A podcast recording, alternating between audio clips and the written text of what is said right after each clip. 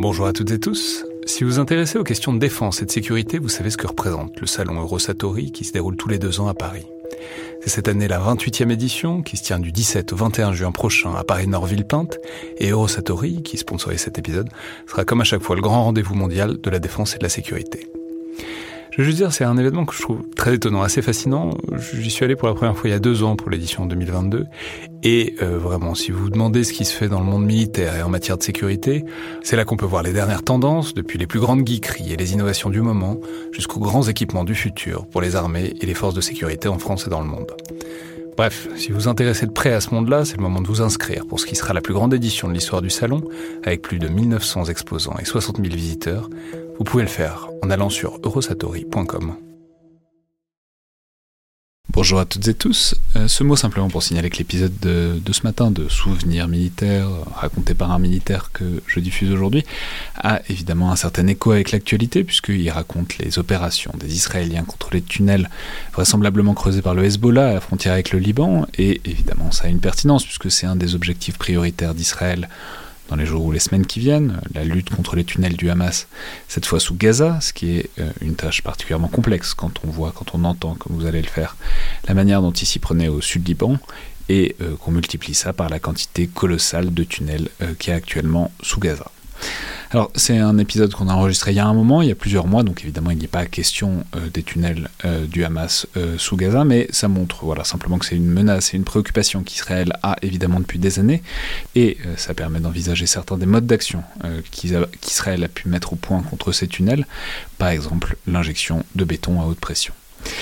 Par ailleurs, ça a aussi euh, le mérite de mettre un peu en avant le travail des militaires français au Liban, puisque tout ça est raconté du point de vue euh, des soldats de la FINUL, ce qui est un déploiement régulier et important pour les armées françaises, et euh, qu'il faut évidemment le garder en tête, parce qu'il y a toujours un contingent français là-bas, chargé de maintenir, l'équilibre et la paix, alors qu'on se demande évidemment s'il n'y a pas le risque qu'un second front s'ouvre pour Israël au nord face au Hezbollah dans les semaines qui viennent.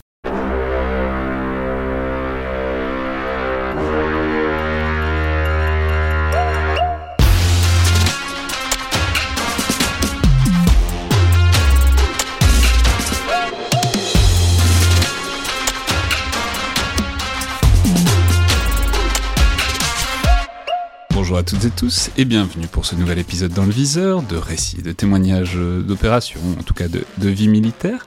Aujourd'hui avec le colonel Olivier Passot, euh, donc colonel dans l'armée de terre par ailleurs, euh, chercheur associé à l'IRSAM. Je peux rappeler aux auditeurs que vous étiez déjà venu, mais alors à distance, c'est la première fois qu'on se rencontre, mais vous nous aviez parlé euh, de d'Israël et euh, des relations israélo-libanaises et, des, des, opérations israélo-libanaises depuis 2006. Euh, c'était maintenant il y a longtemps, je pense que ça devait être pendant le premier confinement, quelque chose comme ça.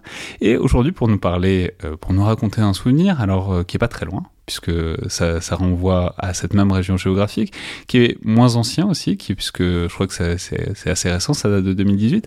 Alors peut-être dites-nous donc où c'était exactement et qu'est-ce que vous faisiez euh, donc je peux le dire, au Liban euh, à cette époque-là? Alors, euh, bonjour Alexandre, j'étais affecté au sud Liban, au sein de la FINUL, la force des Nations Unies entre le Liban et Israël. À la fin de 2018, j'étais au sein d'une équipe dite de liaison, dont j'étais le chef. Cette équipe de liaison a pour mission de, une liaison et une médiation tactique entre les deux belligérants, le Liban et Israël, en tout cas leurs forces armées respectives, euh, car les deux belligérants ne se parlent pas. Il n'y a pas eu d'accord de, paix ni d'armistice depuis euh, les différentes, euh, les, guerres les plus récentes. Mais alors, c'est le Liban, le Liban, ou c'est le Hezbollah aussi Enfin, je veux dire, donc Israël de l'autre côté, on voit assez bien, mais du côté libanais, avec qui est-ce que vous parlez directement? Alors, la FINUL et l'ONU ne, ne, parlent pas avec le, Hezbollah en direct on s'adresse uniquement aux forces armées, donc les forces armées libanaises d'un côté, les forces de défense israéliennes de l'autre. sur le terrain, euh, notamment parce qu'on évolue sur toute la ligne bleue, euh, qui fait 120, 120, km de longueur, et dans, un, dans toute l'ère d'opération, on est amené à, engager, comme on dit, avec toutes sortes d'autres personnes qui, sont, euh, qui peuvent être des, des gens des renseignements, euh, des, élus, des, ONG, etc. Donc, et, euh, mais officiellement, c'est les forces armées libanaises, les forces de défense israéliennes. Et alors, qu'est-ce que, quel message vous passez? Qu'est-ce qu'ils se disent euh, à travers vous?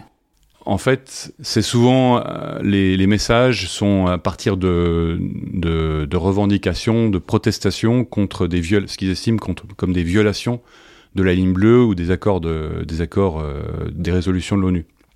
Donc, euh, ça peut être des personnes suspectes près de la ligne bleue, ça peut être une violation de la ligne bleue, ça peut être des tirs qui sont entendus ou allégués. Euh, des travaux euh, côté, côté israélien ou libanais qui, qui, vont franchir la ligne bleue, ça peut être des, des, gens qui franchissent la ligne bleue, ça, arrive, des troupeaux de moutons qui, qui traversent. Euh, il y, y, a vraiment beaucoup, beaucoup d'activités et à chaque fois, donc, on est, ils s'en prennent soit physiquement et militairement à l'autre belligérant, mais ils leur, leur parlent pas. Et donc, les montées de tension se règlent, doivent se régler par l'intermédiaire des Nations Unies. Et euh, les seuls qui sont de part et d'autre et qui peuvent engager avec les deux parties sont la liaison. Hmm. Et c'est facile. Enfin, je veux dire, c'est. J'imagine bien que c'est pas tout à fait facile, mais je veux dire, est-ce que depuis le temps, ça, maintenant il y a des procédures qui sont bien rodées, etc., et que tout le monde sait comment ça marche, ou est-ce que c'est un peu un jeu d'équilibriste à réinventer à chaque fois? Oui, c'est toujours. Euh, il y a toujours euh, des nouveautés. Il y, a effectivement plein de SOP, des procédures. L'ONU est une machine à procédures. Euh, mais sur le terrain, il y a toujours des choses qui sont euh, improbables. Les gens sont pas forcément, euh, sont pas là depuis sur le théâtre depuis des, années. Donc il y a des relèves permanentes. Donc il y a des, choses. Vous voulez dire du côté casque bleu? Oui, c'est ça. Donc et puis même même sur le même les, protagonistes. je pense à des gens côté israélien, des unités qui tournent elles viennent euh, précédemment de la, de la, bande de Gaza ou des territoires où les, les modes d'action et, le, sont beaucoup plus agressifs. Et donc Israël se retrouve face à, des, une autre, euh, un autre ennemi. Et euh, ils ont tendance à être trop agressifs par rapport à, ce qu'il faudrait, en fait. Et ça fait monter les tensions. on peut découvrir, par exemple, je me rappelle, on a découvert des, des, des objets suspects qui qui pourraient s'apparenter à des IED des drapeaux qui étaient, euh, qui étaient plantés sur, sur le grillage, sur la ligne bleue, de manière à, provoquer ou à créer une tension particulière. Donc drapeau Hezbollah, drapeau de ceci ou de cela. Donc à chaque fois, il y a des, euh, il faut, euh, il faut réfléchir, il faut se coordonner avec les anciens. Et à chaque fois, la liaison, on prend toujours le, soin d'informer l'autre partie de ce qu'on va faire, etc., pour essayer toujours de, de, faire, faire baisser la tension ou de la maintenir au, plus bas niveau possible. Hmm. Et alors, donc, d'abord, vous y êtes peut-être resté combien de temps? Enfin, je veux dire, c'est. Je suis resté un an. Voilà. C'est une, une, bonne durée. Euh, On prend le coup et on suit ouais, En fait, euh, mon prédécesseur avait fait deux ans. En fait, plus on, on, a vécu des, des situations, donc euh, des, des, incidents, mieux on les gère, on va dire. Et, euh, et, donc, et puis après, il y a une espèce de une connaissance des acteurs, une connaissance du terrain, parce que en fait, tous les points de la ligne bleue, on finit par les connaître par cœur. on on sait les incidents, on, anticipe un peu plus facilement les incidents qui, arrivent, dont l'occurrence est la plus forte dans certains endroits. On sait que par exemple B30, c'est un, point de la ligne bleue, c'est l'endroit où a démarré la guerre de 2006 lorsque des, gens du Hezbollah ont franchi à, cet endroit-là et ont tendu une embuscade à une, patrouille israélienne. Donc voilà, ces, choses-là, on, les connaît, l'endroit où il y, a, eu par exemple des départs de tirs de, Palestiniens qui ont tiré au, au mortier de l'autre côté. Donc tout ça, c'est pas en pas en deux mois qu'on le, le découvre. Hmm. Il faut rester assez longtemps pour connaître les endroits chauds et pas trop longtemps pour euh, pas que le ras-le-bol euh, ou en tout cas l'usure. Euh, il y a une fatigue. Il y a une fatigue parce qu'effectivement, dans les dans les épisodes de tension et celle que je vais raconter maintenant, ben, on travaille beaucoup, on, dort, on dort peu, il y a toujours des incidents qui remettent un peu de tension et de nervosité. Hmm. Alors justement, donc cet euh, incident, vous avez dit que c'était en 2018. Alors peut-être, euh, voilà, où, est-ce que vous en étiez de votre euh, de votre passage là-bas et, comment ça s'est déclenché? Alors on va dire, j'étais déjà là depuis, quelques mois puisque c'était en décembre. Et tout a commencé, cette histoire commence le 4 décembre, dans la nuit, en fait au petit matin, par un coup de téléphone, alors que j'étais dans mon lit à, Nakura, qui est le siège de, la FINUL, enfin l'état-major en tout cas, euh, et, là, un officier israélien l'état-major de la région nord, du commandement nord, euh, appelle et il dit il y a quelque chose d'important qui se passe. Le commandement nord est mobilisé et euh, il faut qu'on se voit. Il faut que vous veniez avec le, commandant de la force. On vous attend à 7 h du matin au, point poste frontière. Donc là, donc là, j'appelle le commandant de la force, j'appelle le chef d'état-major, le général Gravette, que je salue ici, un général français. Et puis l'équipe, mon équipe qui était en territoire israélien, c'est eux qui m'appellent, je ne me rappelle plus, et ils me disent, bon, c'était en pleine nuit, on ne se rendait pas très bien compte, mais voilà, il y a, un déploiement de force vraiment inhabituel, il se passe des choses, c'est étonnant. donc après, on, donc avec le, général italien, on, se coordonne, on va au, point de, passage de Rosh Hanikra, qui est le seul point de passage le long de qui est au bord de la mer Méditerranée entre Liban et Israël. Et, euh, et là, on arrive et il y a effectivement, on, voit qu'il y a beaucoup de forces déployées, une posture plus, plus, plus agressive que d'habitude. Et, euh, donc la, réunion commence et il y a un général israélien qui s'adresse à notre général et qui lui dit bon, il s'est passé quelque chose de grave. Euh, on a découvert des tunnels on a découvert des tunnels euh, sur notre territoire. Ils sont transfrontaliers et c'est des tunnels d'attaque. Donc le gouvernement israélien. C'est hyper nouveau l'idée qu'il y ait des tunnels euh, entre le Liban et Israël? Alors euh, il y, a eu, il y a beaucoup de, il y a, beaucoup, il y a des tunnels à Gaza.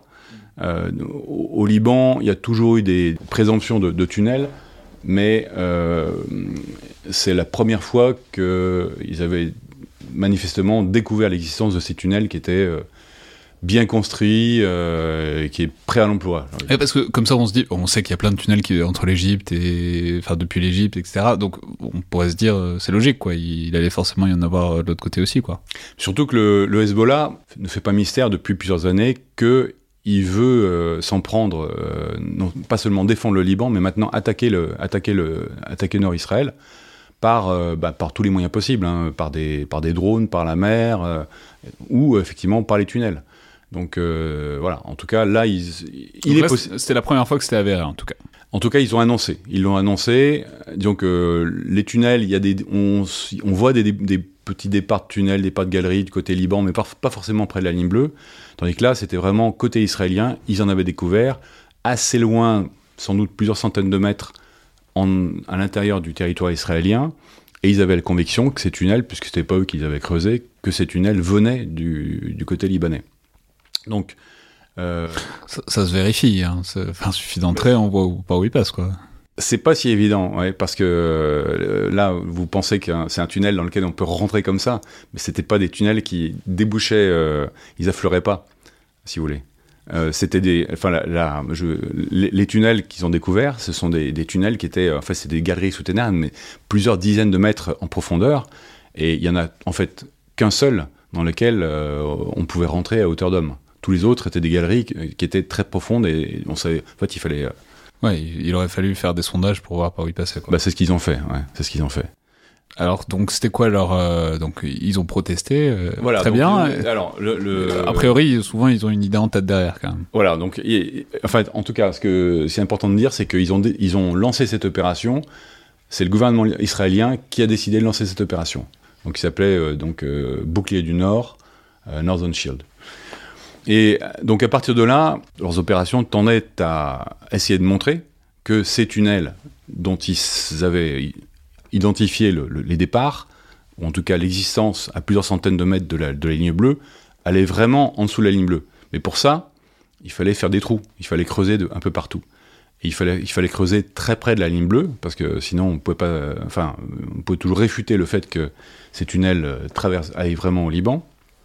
Et donc, euh, pour ça, faire des, faire des, opérations de, terrassement, de génie euh, près de la ligne bleue, c'était évidemment euh, générateur de beaucoup de tensions et de, et de, risques d'escalade.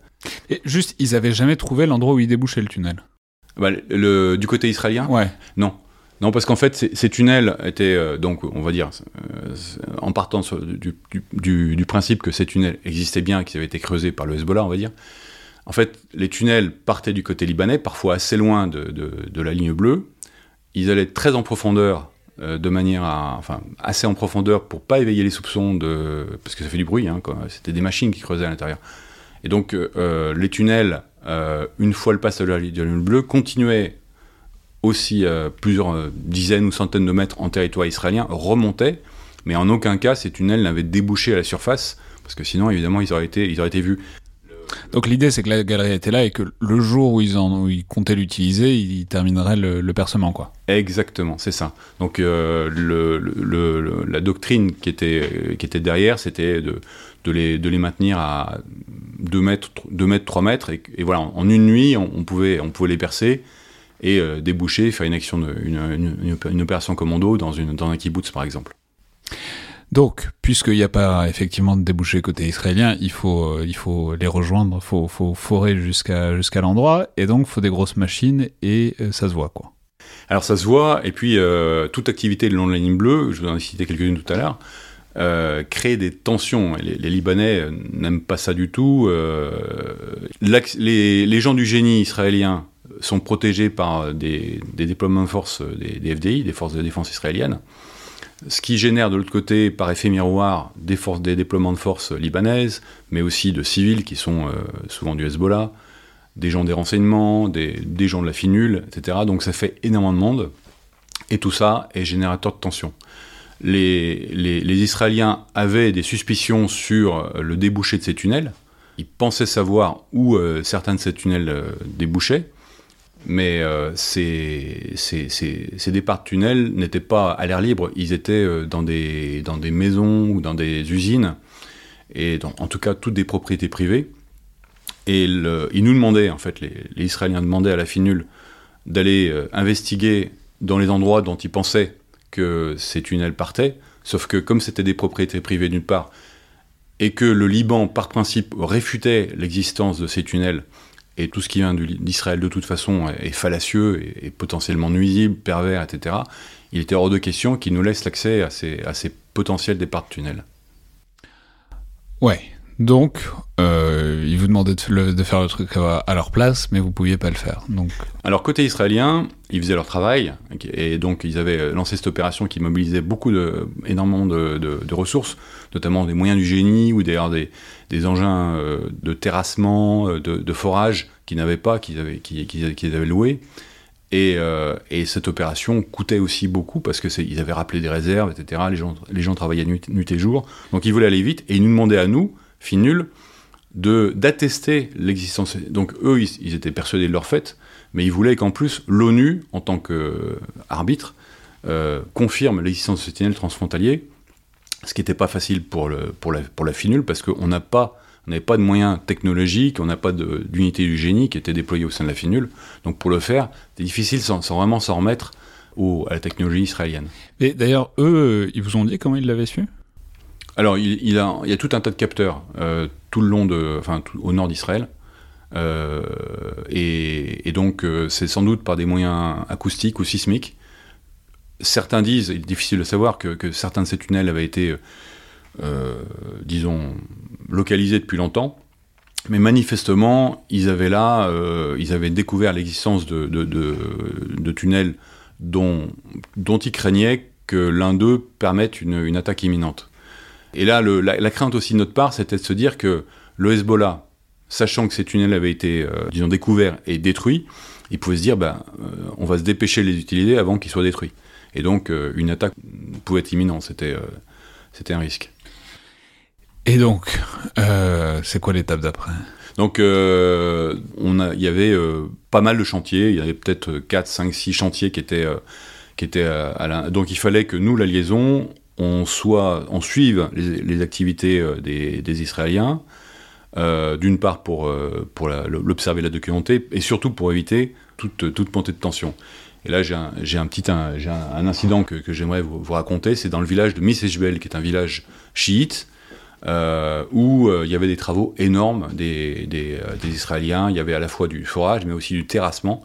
Parce Donc, que, un village chiite, mais côté israélien. Côté libanais. Ah d'accord, donc ils sont allés, ils ont, ils ont en passé fait, la ligne bleue Non, non, non, non, vous avez raison de le préciser. C'était en face de, du, du, village de Mississippi, mais vraiment à, à, côté, parce que la ligne bleue, le, le, la ligne bleue, en fait, du côté, du côté libanais, il y a plein de villages. Côté israélien, ils sont plus loin parce que oh, c'est une zone, une zone militaire. Il y, a, il y, a, quelques kibbutz, on va dire, mais la plupart des, des, des, habitations sont quand même en retrait. Tandis que du, du, côté libanais, ils sont vraiment très près du, du, de la ligne bleue dans certains endroits. Donc il y a les engins israéliens d'un côté, le village euh, libanais juste de, l'autre côté de la frontière. Il y avait des, enfin, le village est un peu plus loin, mais en tout cas, il y avait, beaucoup d'attroupements.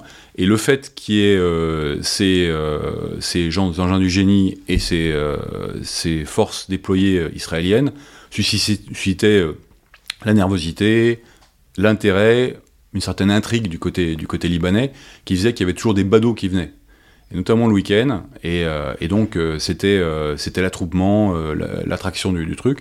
Et un, beau jour, un week-end, il y avait vraiment un, attroupement très important dans ce village de Missesbel. Et, donc, il fallait qu'on soit, qu'on soit là. Il y avait beaucoup, il y avait aussi des gens de la finule. Il se trouve que dans ce village, il y a un vieux contentieux parce que la ligne bleue n'a pas été acceptée. la ligne bleue a été délimitée à un certain endroit, mais là, elle n'est pas délimitée parce que les villageois estiment que les terrains côté israélien leur appartiennent. Ils n'ont jamais accepté euh, l'existence de cette ligne bleue et, même donc ils contestent même la finule. Euh, on avait donc euh, déployé des, militaires népalais, parce que à cet endroit-là, c'était le, bataillon népalais qui était responsable, pour au moins délimiter la zone et que ça, ça, endigue un peu la foule. Ce qui est ironique, c'est qu'eux, ils ont l'habitude aussi des querelles frontalières sur des, sur des emplacements de frontières. Bon. C'est pour ça, c'est sans doute pour ça qu'ils devaient être bons. En tout cas, là, euh, c'était difficile parce qu'il euh, y avait euh, une récupération politique. le maire, le maire était un maire Hezbollah et donc je me rappelle, il s'était, mis, il fait interviewer dos aux militaires israéliens en train de, vociférer contre l'occupation israélienne. Devait pas dire des mots très sympathiques non plus contre l'égard de la finule. Et puis, à un moment donné, quelqu'un qui arrive, et il y a plein de gens qui arrivent avec lui. C'était un député, un député Hezbollah qui venait de Beyrouth. Et là aussi, euh, il, a, il était accompagné de plein de monde. Et voilà, donc il s'est mis vers la ligne bleue. Euh, la foule était bien chauffée. Et bah, ce qui devait arriver arriva. Ils ont, ils ont pénétré en territoire israélien. Donc les, les, malheureux Népalais sont fait enfoncer. et donc là, on se retrouvait donc moi j'étais du côté libanais, il y avait une équipe de liaison qui était, euh, qui était côté israélien avec un, officier chypriote euh, qui s'appelait euh, Christos. Et puis quand là, au bout d'un certain temps, le, Christos me, me, me, contacte et il, me dit voilà les Israéliens sont là ils sont ils, ils, vont plus accepter, ils nous laissent 10 minutes pour repousser tout le monde en, en territoire libanais, sinon ils feront usage des armes.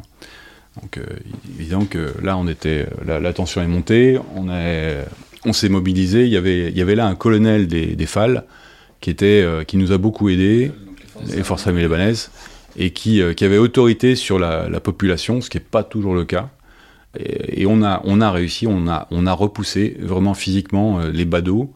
je me rappelle, j'étais avec mon un sergent, sergent Max, qui, était avait un physique de, bûcheron qui a été, euh, particulièrement apprécié euh, dans cette circonstance.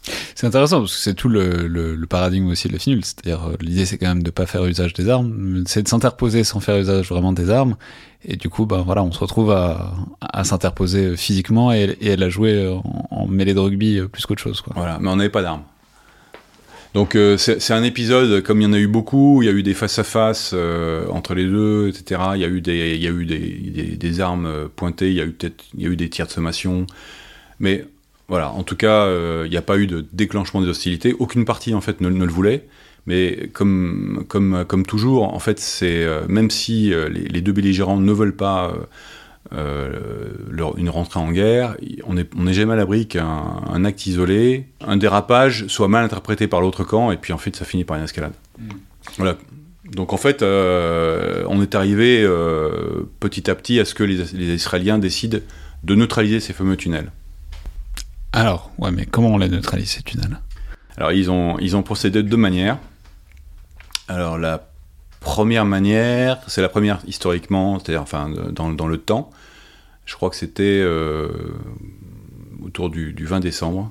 On était, euh, la liaison était, rassemblée dans un dîner d'adieu pour un, officier qatarien dans un restaurant de, Nakura. Et là, je suis appelé. Donc on était tous là. Donc c'était plutôt positif. C'était, mais quand même, c'était le soir. Il faisait déjà nuit. Et euh, l'état-major israélien m'appelle. Il me dit voilà, on, on a décidé de détruire par explosif le tunnel qui se trouve euh, vers BP6, je crois. Je ne plus très bien le, nom, le, code. En tout cas, vers, le village libanais de Ramia. Et, et, on va le faire, l'explosion aura lieu à 21h30. Donc ce sera une explosion puissante. Donc on, vous devez faire évacuer cette zone dans un rayon de 1 km avant 21h30. Vous avez 1h30 On avait 1h30. Ils sont sympas quand même. Donc là, on a, on, on, on s'est un peu, on s'est un peu bougé. le, le dîner a été un peu écourté. Voilà, le dîner écourté malheureusement. Et euh, on a appelé tout le monde. Le commandant de la force était déjà au courant. J'appelle les Libanais. Les Libanais qui me, qui me disent Ah, mais non, c'est pas possible, etc. Il m'a rappelé après pour me dire euh, Ok, mais euh, il faut demander un préavis plus important, sinon ça, c'est pas possible. Bon, euh, démarche évidemment vouée à l'échec. Oui, c'est ça, les Israéliens, ils ont. Non, ils ont leur plan, ils déroulent et voilà, ils vont pas, ils vont pas changer leur plan comme ça. Donc, euh, il était, euh, voilà, quand on a, avec après tous les coups de fil, il devait être 20h30, et puis on, s'est dit, on est parti avec une, petite équipe. Donc, je suis parti avec mon adjoint irlandais, avec le sergent Max, et puis avec un, Libanais qui s'appelle Joseph. Et on est, on est parti en direction de, de Ramia. il, il pleuvait, c'était la nuit, pas bien éclairé. Et euh, il y avait 20, 20, minutes de route à peu près, 25. 25. On arrive là-bas et euh, on voit que les FAL avaient déjà mis des, des périmètres euh, pour, pour bloquer les routes, ce qui était, ce qui était bien. Les gens de la FINUL aussi, donc le, chef d'état-major avait donné ses ordres, il y avait des gens de la FINUL qui étaient aussi en interposition. Puis nous-mêmes, on avec notre, notre, voiture, on a on s'est baladé un peu partout, enfin dans les 5 minutes qui nous restaient, et on a dit aux gens de se, de se barrer le plus, le plus possible. Et, euh, et, puis voilà, quelques minutes avant le, grand boom, euh, nous aussi on a pris on est allé plus, plus loin possible et on s'est mis derrière un, bâtiment et on a attendu euh, l'explosion. En fait, il y en avait deux. Il avait dit qu'il y en avait deux, une petite et, une grosse après. Et, puis après, bah voilà, on était allé au résultat, comme on dit, et, là, il y avait. Et ça a vraiment été un grand boom? C'était, euh, il y a eu un, tunnel par la suite qui a été euh, où la, je pense que l'explosif était en, quantité plus importante. Là, c'était pas si spectaculaire que ça. La clôture avait été arrachée, il y avait des. Euh, Mais ça éventre la terre ou Oui, oui. En fait, dans l'autre tunnel qui a été où j'étais pas présent, où le, jour de, l'explosion, il y avait un, énorme cratère. Mais là, pour ce tunnel-là, il semble que l'explosion ait lieu plutôt en profondeur. Il y a quand même eu des, projections de, pierres et de gravats sur euh, plusieurs centaines de mètres. Donc c'était quand même pas, c'était quand risqué de se balader. Voilà, donc euh, c'est comme ça qu'ils ont neutralisé un, tunnel. Et puis, euh, donc l'autre, manière, sur tous les tunnels qu'ils ont, qu'ils découverts, ils ont, ils ont dit qu'il y en avait six. c'était le 26 décembre, donc quelques jours plus tard. Et, là, euh, donc une équipe, euh, cette fois du côté libanais, qui était un l'officier arménien qui était, en patrouille de la liaison, euh, un certain Ovanes, m'appelle et il me dit Ah, il y a un problème, là, il y a, y a, un drone israélien qui survole très bas le village de Kaferkela. Bon. Et euh, je le précise parce que des, drones qui survolent, euh, des drones et des avions de combat qui survolent le Liban, euh, israélien, tout, tout, le temps, enfin pratiquement tous les jours, mais sauf qu'ils volent très haut. C'est des drones mâles en général. Donc là, c'est un petit drone tactique. Donc mâle, rappelons, et les Reapers, c'est moyenne altitude, longue distance, longue endurance. Voilà, de, ce type-là. Et, et, là, c'était un petit drone qui survolait très bas. Et, en général, enfin, c'était la première fois que je voyais ça. Généralement, les, les Israéliens ne, ne, font pas voler leur, leur, leur petit drone du côté libanais de la ligne bleue. Donc il y avait un truc inhabituel, mais on s'en est pas rendu compte sur, sur le coup. Je précise qu'à cet endroit-là, à Kaferkela, euh, il y a un mur. Ce qui est, donc la, ligne bleue, enfin le territoire israélien est caché par un mur. Et donc les travaux qui, conduisaient pour euh, forer en direction des du, tunnel étaient assez peu visibles euh, de notre part. Et, on, ne pouvait y accéder que si des militaires israéliens nous laissaient la possibilité d'y aller. Ce qui n'était pas toujours le cas. Donc euh, là, on ne savait pas trop ce qu'il faisait du côté, du côté israélien. Toujours est-il que voilà, du côté de Keferkela, euh, il y avait ce drone. Cinq minutes plus tard, il y a l'officier libanais qui m'appelle en me disant voilà, il y a une violation du territoire euh, libanais, il y a un drone israélien, un drone ennemi qui survole notre territoire, c'est une violation inacceptable de notre souveraineté, etc. J'appelle, j'appelle les Israéliens qui me dit ouais, il n'y a pas de problème, ne vous inquiétez pas, le, le, drone va revenir, va revenir chez nous. Il revient du côté, du côté israélien. Et puis, euh, Ovanes euh, me rappelle, un peu plus tard, euh, quelques minutes plus tard, et puis il me dit, bah, il se passe quelque chose de bizarre là. Là, il y a plein de gens qui sortent de partout dans le village, des militaires, des, des gardes champêtres, enfin des, gens de la municipalité, des gens en uniforme, pas en uniforme. Ils sont en train de bloquer les routes, ils sont nerveux, il y a des gens qui courent de partout. Et, nous, enfin, c'est un peu bizarre. En fait, ils étaient en train de, de clôturer un périmètre, de boucler un périmètre. Et il dit bon bah je dis, bah, je, dis à Ovanes, essayez d'aller voir ce qui, ce qui s'y passe, euh, essayez de prendre des photos euh, si c'est pas trop dangereux. Entre temps, on apprend qu'une autre équipe de, non pas de la FINUL mais de l'ONU, qui appartient à l'ONUST, des observateurs mais qui, ont, qui eux, contrairement à nous, ne font pas de médiation, euh, se sont fait interpeller par, par un groupe de, de, civils et ils sont fait malmener, molester et ils sont fait piquer leur, leur matériel. Donc euh, voilà, donc euh, j'ai euh, le coup de la consigne que j'avais donnée à Ovanes, dit bon bah attends, moi je lui dis attends peut-être va pas trop, mais bon Ovanes était bien garder l'appareil photo. Voilà, il restait en vie, mais il c'était un gars qui était particulièrement intelligent et, et, comme on dit dans l'armée. Il a réussi à se faufiler, je sais pas trop comment, et il a pris, il, est, il est arrivé jusqu'à l'endroit en fait que les, les Libanais en question voulaient dissimuler, on va dire. Et en fait, c'était une, une, usine ou une ancienne usine désaffectée dans laquelle on voyait du ciment qui sortait de partout. Donc euh, il y avait du ciment qui, euh, débordait de, la cour de l'usine et même dans la rue, de manière incroyable. Donc les gens étaient même euh, collés au sol pratiquement. Enfin, c'était incroyable. Et donc on n'a pas mis longtemps à comprendre qu'en fait, cette histoire de, ciment qui débordait, en fait, c'était parce que du côté israélien, à partir du tunnel euh, qu'ils avaient découvert, ils avaient injecté des, tonnes, mais, ou des, centaines, des milliers de tonnes, je sais pas, de, ciment à forte pression, et le truc avait débordé de l'autre côté. Et ils en avaient fait une opération de communication, puisque le drone était là pour filmer toute cette affaire. Donc voilà, ils ont, ils ont, euh, ils ont utilisé le, un espèce de ciment à prise rapide pour euh, neutraliser deux tunnels, je pense, les autres à l'explosif, voilà, ils en ont gardé. Ça doit coûter plus cher, mais c'est plus marrant et c'est probablement moins dangereux euh, de, de, les, de, mettre du ciment à haute pression. Ouais, euh, donc là, euh, c'est un, un, système qui, qui, qui, qui, a permis de confondre en fait. et c'est le seul, c'est le seul endroit de, de la ligne bleue dont on a su sans équivoque que c'était un départ de tunnel. Et euh, ensuite, c'est quoi l'étape suivante? C'est-à-dire, bon, de toute façon, les Libanais, vont dire c'est le Hezbollah, et effectivement, c'est probablement le Hezbollah, mais vous parlez à qui après? Vous parlez aux Israéliens? Après, euh, bon, de toute façon, les Libanais ont, toujours réfuté l'existence de ces tunnels, parce qu'ils estimaient, de toute façon, comme je l'ai dit, c'est toujours euh, ce, qui vient, ce qui vient de l'ennemi et jamais, est jamais quelque chose à considérer. Mais ils ont, ils ont leur, leur, argumentaire était de dire que c'était des tunnels qui, étaient, qui dataient d'il y a très longtemps, c'est-à-dire de l'époque euh, où, même les FAL n'étaient pas présentes euh, dans le sud Liban, donc il y avait ces groupes palestiniens, etc., qui avaient creusé des choses.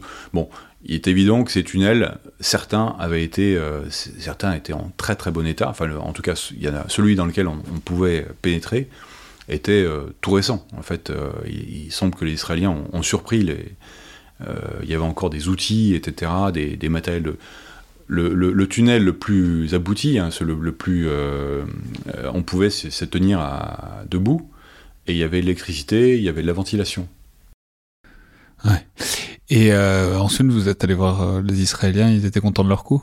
Ils étaient très contents, et en fait, leur but, c'était évidemment de, de, neutraliser toute possibilité d'attaque mais aussi de faire reconnaître par la communauté internationale le, fait qu'il euh, y a des velléités d'attaques terroristes ou, d'attaques en général contre leur territoire.